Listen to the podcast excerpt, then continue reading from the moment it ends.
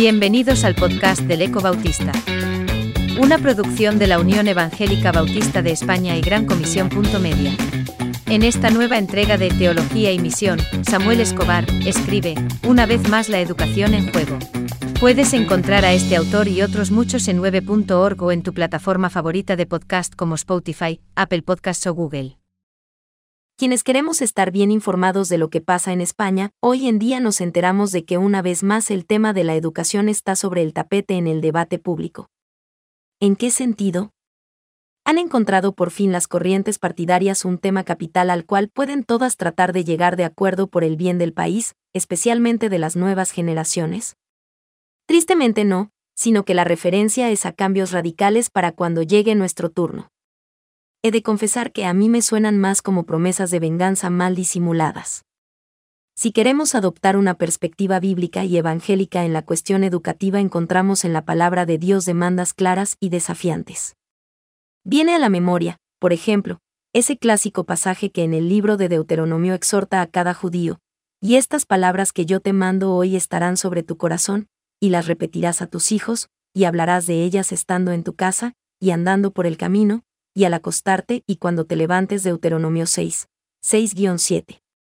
Fue lo que hicieron con Jesús sus padres María y José quienes, como judíos piadosos que eran, cuando nació le trajeron a Jerusalén para presentarle al Señor Lucas 2.22. Luego, después de haber cumplido con todo lo prescrito en la ley del Señor, volvieron a Galilea a su ciudad de Nazaret, Lucas 2.39. Así criaron a Jesús sus padres, piadosos, ricos en fe y obedientes al Señor cultivaron en él el gusto por la historia de las acciones de Dios y sus consecuencias éticas. ¿Vale este deber para el presente o será que Dios ya no demanda de los padres creyentes de hoy que criemos así a nuestros hijos? También la sinagoga de Nazaret fue el ámbito de lectura de la palabra, de socialización y celebración de la memoria colectiva de la comunidad, dentro del cual Jesús fue educado. Desde la sinagoga de Nazaret, donde Jesús había vivido su niñez y adolescencia, una mañana en que fue como acostumbraba Lucas 4, 14-30, Jesús lanzó su conmovedor manifiesto programático, aquellas acciones a las cuales iba a dedicar su vida. Vaya agenda la que propuso, dar buenas nuevas a los pobres, sanar a los quebrantados de corazón, pregonar libertad a los cautivos y vista a los ciegos, poner en libertad a los oprimidos, predicar el año agradable del Señor Lucas 4, 18-19. Esas palabras de Isaías Jesús las había memorizado en su casa y andando por el camino, y cuando matizaba sus enseñanzas con citas textuales del Antiguo Testamento sacaba a luz el proceso de memorización del libro de Dios, que era también parte de la educación judía en sus mejores momentos. Algunos de nosotros tuvimos el privilegio de aprender a sí mismo a memorizar la palabra porque la calidad de nuestra vida y la posibilidad de que podamos compartir la verdad con otros pasa por este ejercicio de memorización y lo que compruebo agradecido es que el avance en años y la acumulación de experiencias nos llevan a comprender con gratitud cada vez más de la profundidad, la riqueza y el valor de esos pasajes que no sabemos de memoria. En este sentido recomiendo con entusiasmo una joya teológica y pedagógica de la cual sigo disfrutando, el libro del biblista evangélico Christopher Wright, Conociendo a Jesús a través del Antiguo Testamento, Ed. Andamio, Barcelona. Hay en todo esto un tremendo desafío para los creyentes y las iglesias bautistas de hoy. Tenemos el deber de enseñar la palabra de Dios en nuestras casas y andando por el camino. Y la verdad es que en esta tercera década del siglo XXI disponemos de muchos más recursos de los que tuvieron a su alcance José y María. Lo que hemos de pedir al Señor es que en esta Navidad que se acerca nos haga piadosos y obedientes como ellos. Y que seamos también creativos, para que las nuevas generaciones evangélicas puedan enfrentar los desafíos de este complejo siglo, y en vez de abandonar nuestras congregaciones se quedarán en ellas para cumplir la misión de Jesús en las próximas décadas. Para comprender la perspectiva bíblica necesitamos tomar en cuenta la totalidad de la historia y la literatura hebreas, que para nosotros cristianos gentiles solo adquieren sentido en la persona de Jesús, quien viene a ser el eje de la totalidad de la Biblia. En esta historia encontramos dos etapas claramente distinguibles.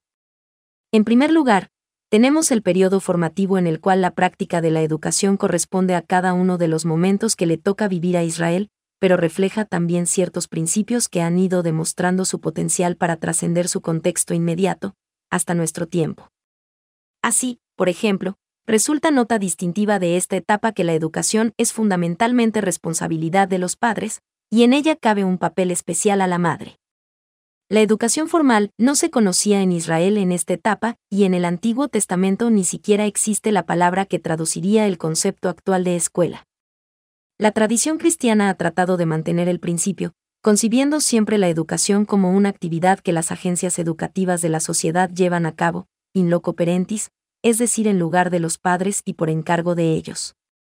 Esto apunta a una iniciativa y control que radica en los padres, quienes delegan su autoridad a los maestros y agencias del sistema de educación formal. Si hoy en día nos tomásemos en serio este principio nos tocaría como padres interesarnos más en la filosofía, las ideas y las prácticas básicas del sistema educativo de nuestro país y evaluarlas críticamente. Más aún, podríamos trabajar juntos para hacer propuestas. Otra nota distintiva de la práctica hebrea es que la totalidad de la vida se toma como un ámbito educativo, dentro de cuya multiplicidad de situaciones los padres han de cumplir su función de educar, aprovechando todo momento y toda instancia. Nótese, por ejemplo, la fuerza y la insistencia del famoso pasaje pedagógico de Deuteronomio 6, 1-9. Así se incorpora la materialidad al proceso de formación de las personas. Por ejemplo, las tres fiestas clásicas, cuya celebración la ley exigía y regía marcaban momentos importantes de la vida agrícola como la siembra y la cosecha. Pero a diferencia de otros pueblos vecinos Israel unió al significado de materialidad vinculado a la naturaleza, el de celebración de los grandes eventos de la historia, mediante los cuales Dios había formado a su pueblo. Así en la memoria de la comunidad y de cada israelita naturaleza e historia adquirían un sentido especial, vinculado a su identidad.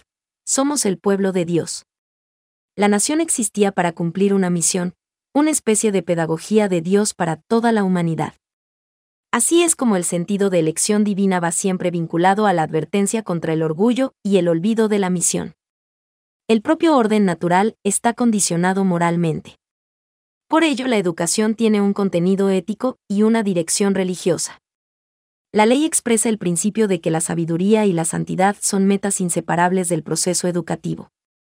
Es desde esta perspectiva que han de entenderse las prácticas y normas de disciplina, que a veces parecen tan arbitrarias. La continua acción de Dios en el mundo y en la historia, y la respuesta humana, son el presupuesto inicial. Esta verdad y sus consecuencias las exploraremos en un próximo artículo.